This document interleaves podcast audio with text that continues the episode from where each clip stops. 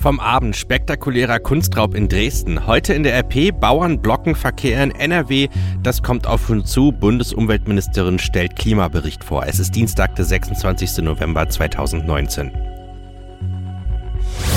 Der Rheinische Post Aufwacher. Der Nachrichtenpodcast am Morgen. Mit Daniel Fiene. Schönen guten Morgen. Na, dieser Kunstraub ist entsetzlich und schockiert uns alle. Ich, ich habe dann anschließend auch noch mal mit Michael Kretschmer, dem Ministerpräsidenten aus Sachsen, telefoniert und ich bin ihm sehr dankbar, dass er eine Sonderkommission eingerichtet hat. Wir hoffen auf einen schnellen Fahndungserfolg, denn ein solcher Raub trifft die Kulturnation Deutschland ins Herz. Es sind ja Stücke von hoher nationaler Identität stiftenden Wirkung. Sagt am Abend bei RTL Kultusstaatsministerin Monika Grütters zum Einbruch in das grüne Gewölbe in Dresden. Sie sagt, es ist ein hochkriminelles und offensichtlich generalstabsmäßig durchgeführtes Verbrechen und möglicherweise ein Auftragswerk. Es ist ohne Frage einer der spektakulärsten Fälle der vergangenen Jahrzehnte. Einbrecher haben aus der berühmten Schatzkammer Grünes Gewölbe in Dresden Kundschätze von kaum messbarem Wert gestohlen. Mindestens zwei Täter stiegen über ein Fenster in das Residenzschloss mitten in der Dresdner Altstadt ein. Bisher fällt von ihnen jede Spur. Bruno Klein ist Kunsthistoriker und Professor für christliche Kunst der Spätantike und des Mittelalters an der Technischen Universität Dresden und wir fragen bei ihm nach. Bruno Klein, warum wurden gerade diese Juwelengarnituren gestohlen? Ja, das ist leider traurig, weil Juwelen äh, sind natürlich das, was man am einfachsten irgendwo auf dem Markt unterbringen kann. Sie müssen sich vorstellen, wenn Sie da die großen äh, Brillanten haben, äh, die Steine, wenn man die zerstört und als einzelne Steine verkauft, dann, dann kann da keiner wahrscheinlich mit den Provenienz nachverfolgen. Die Stücke als solche sind völlig unverkäuflich. Und äh, welchen kunsthistorischen bzw. kulturellen Wert haben sie? Das ist Weltkulturerbe, was da zerstört ist. Es gibt nichts Vergleichbares mehr. Nicht? Also sozusagen August der Starke hat diese Garnituren äh, ange, angelegt, äh, um im europäischen, im Konzert der europäischen äh, Mächte äh, brillieren zu können. Das ist ihm auch hervorragend gelungen und das hat kein anderer gehabt. Die sind einmal die Stücke und vor allem sie sind erhalten geblieben. Äh, was es in Frankreich gab, ist meist in der französischen Revolution weggekommen schon. Nicht? Und hier, hier gibt es die Sachen noch, die sind völlig absolut einmalig. Herzlichen Dank. Schauen wir auf das Top-Thema heute in der RP. Bauern aus ganz Nordrhein-Westfalen haben sich gestern mit ihren Traktoren an Protestfahrten gegen Einschränkungen und Auflagen durch die Agrarpolitik beteiligt. Die Landwirte machten sich teils schon in den frühen Morgenstunden auf den Weg zu verschiedenen Treffpunkten. Organisiert hatte die Proteste das Netzwerk Landschaft Verbindung, das aus einer Facebook-Gruppe zorniger Landwirte entstanden ist.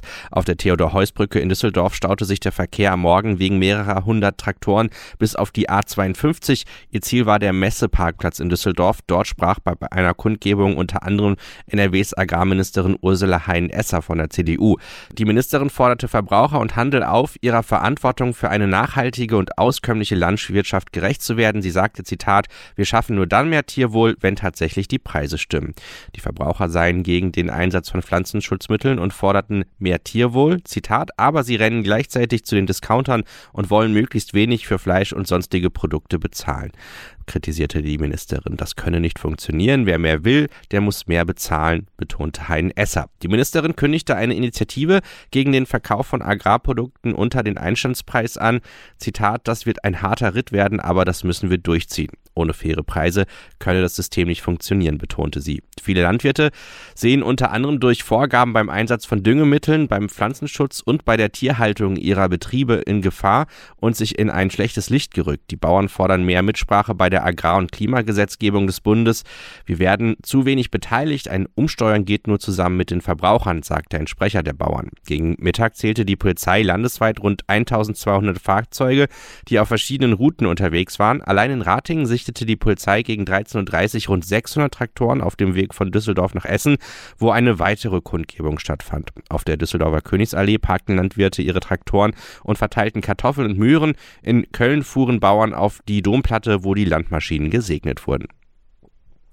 Weihnachtszeit ist ja nicht nur die heiße Phase für den Einzelhandel, sondern auch für die Paketbranche. Mehr als 20.000 zusätzliche Paketzusteller sind in dieser Zeit unterwegs. Allein Marktführer Deutsche Post rechnet mit 11 Millionen Pakete am Tag für die Zeit vor Weihnachten.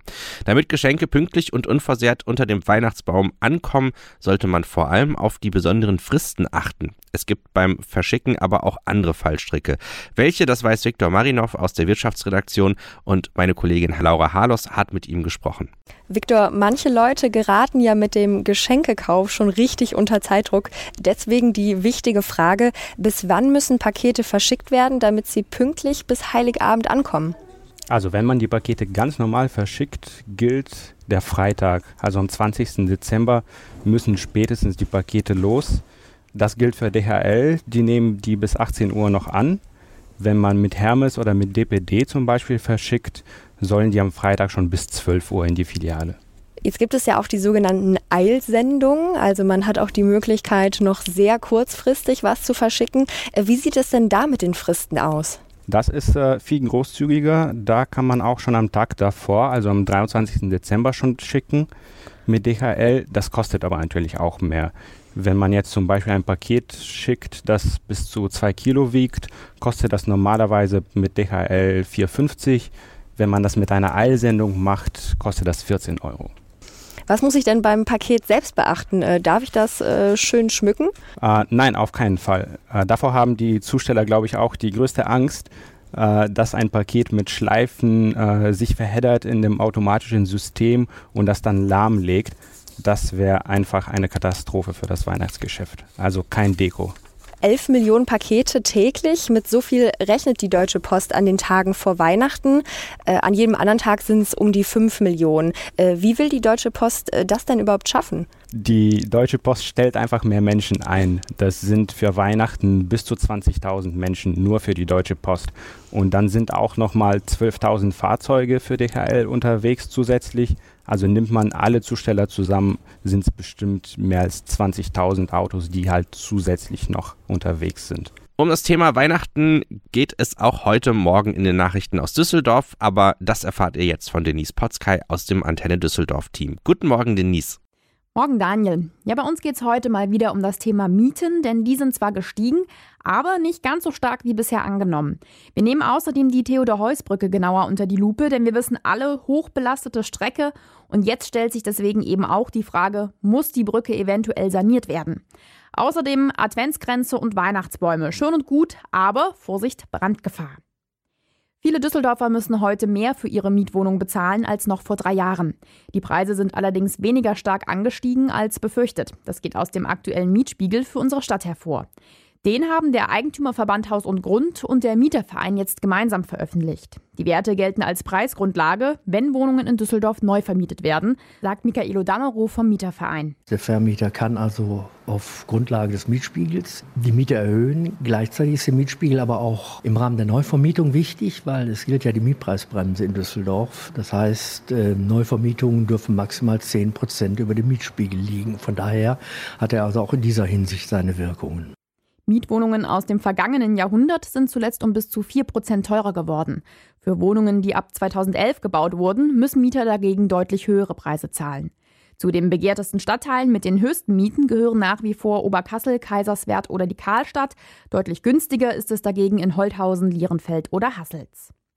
Von den Wohnungen gucken wir jetzt auf die Düsseldorfer Straßen, denn auf der Theodor-Heuss-Brücke sind deutlich zu viele Autos unterwegs. Das geht aus einem aktuellen Bericht zur Verkehrssicherheit des Bauwerks hervor. Statt wie ursprünglich geplant 40.000 Fahrzeuge pro Tag fahren mittlerweile mehr als 70.000 Autos über die Brücke. Damit ist es die am meisten genutzte Brücke in Düsseldorf. Die Stadt prüft jetzt verstärkt, wie genau einzelne Teile des Bauwerks mittlerweile überlastet sind. Konkrete Ergebnisse soll es bis zum nächsten Sommer geben. Anschließend fällt die Entscheidung über eine mögliche Komplettsanierung. Als erste Maßnahme dürfen Schwerlaster über 30 Tonnen seit Freitag nicht mehr über die Theodor-Heuss-Brücke fahren. Alle anderen Lkw dürfen dort nicht mehr überholen. In der Adventszeit häufen sich Wohnungsbrände. Auslöser sind oft vertrocknete Gestecke oder Tannenbäume, die durch Kerzenfeuer fangen. 68 Einsätze gab es in der vergangenen Weihnachtssaison im Zusammenhang mit Weihnachtsdeko. Das sind 14 mehr als in der Saison 2017-2018. Doch auch wenn wir elektrische Lichter im Tannenbaum verwenden, sind wir nicht unbedingt auf der sicheren Seite. Die Feuerwehr rät, beim Kauf auf das CE und GS-Zeichen zu achten. Produkte mit diesen Zeichen sind vor dem Verkauf getestet worden. Noch sicherer sind aber LED-Leuchten. Die werden nämlich kaum noch heiß, sagt der TÜV Rheinland. Soweit unsere Themen am Morgen. Noch mehr Nachrichten gibt es auch immer um halb bei uns im Radio oder einfach auf antennedüsseldorf.de klicken. Schauen wir auf die Themen, die heute auf uns zukommen. Welche Folgen hat die Erderhitzung für Deutschland und wie sollte das Land sich darauf vorbereiten? Darum geht es in einem Bericht, den Bundesumweltministerin Svenja Schulze von der SPD um 9 Uhr in Berlin vorstellt. Mit dabei sind außerdem das Umweltbundesamt, der Deutsche Wetterdienst und die Bremer Umweltsenatorin Maike Schäfer von den Grünen. Im Jahr 2015 hatte ein Monitoringbericht bereits Folgen und Risiken für die Gesundheit der Menschen, Wasserhaushalt und Küsten, Böden und Wälder, Tourismus und andere Bereiche untersucht. Der Bundesverband Deutscher Versicherungskaufleute und das Internetportal Check24 stehen sich heute ab 9.30 Uhr in München wieder vor Gericht gegenüber. Es geht um ein Prämienangebot des Portals, das die Versicherungskaufleute für unrechtmäßig halten. Mila Weidelhofer von der DPA, um was geht es genau bei diesem Prozess? Es geht um die Frage, ob das Online-Vergleichsportal gegen das Provisionsabgabeverbot verstößt. In der Aktion Jubiläumsdeals hatte Check24 seinen Kunden angeboten, bis zu zwölf Monatsprämien zu sparen, wenn sie eine Versicherung abschließen. Der Bundesverband Deutscher Versicherungskaufleute sieht darin eine indirekte Provisionsabgabe, die in Deutschland verboten ist. Kunden dürfen nach dieser Regel nicht für den Abschluss einer Versicherung belohnt werden. Das heutige Gerichtsverfahren ist schon der dritte Rechtsstreit zwischen Check24 und dem dem BVK. Vielen Dank. Damit mehr Menschen in ICE und Intercity einsteigen, müssen die Züge nach einer Umfrage vor allem schnell sein. Für jeden zweiten zählt die Fahrtdauer zu den wichtigsten Gründen für den Bahnfernverkehr, wie eine Umfrage für den Verkehrsclub Deutschland ergab, die der deutschen Presseagentur vorliegt. Pünktlichkeit mit 30 Prozent und Klimaverträglichkeit mit 29 Prozent liegen erst an vierter und fünfter Stelle. Der Verkehrsclub will die Umfrage heute in Berlin vorstellen. Zum Auftakt der Haushaltswoche im Bundestag redet Finanzminister Olaf Scholz ab 10 Uhr im Parlament. Der Etat 2020 sieht insgesamt Ausgaben von 362 Milliarden Euro vor. Trotz der angeschlagenen Konjunktur und weniger stark steigenden Steuereinnahmen hält die schwarz-rote Koalition zum siebten Mal in Folge am Kurs der schwarzen Null fest. Politiker der Opposition im Bundestag kritisieren den geplanten Haushalt scharf. Schauen wir auf das Wetter hier im Rheinland. Heute ist es bedeckt und windig bei 10 Grad. Ab dem Nachmittag kommt leichter Regen hinzu. Morgen wird es etwas wärmer mit 12 Grad. Ab und zu gibt es aber auch dann leichten Regen. Das war der Rheinische Postaufwacher für heute. Mein Name ist Daniel Fiene. Habt einen guten Tag. Morgen früh gibt es dann die nächste Ausgabe. Mehr bei uns im Netz www.rp-online.de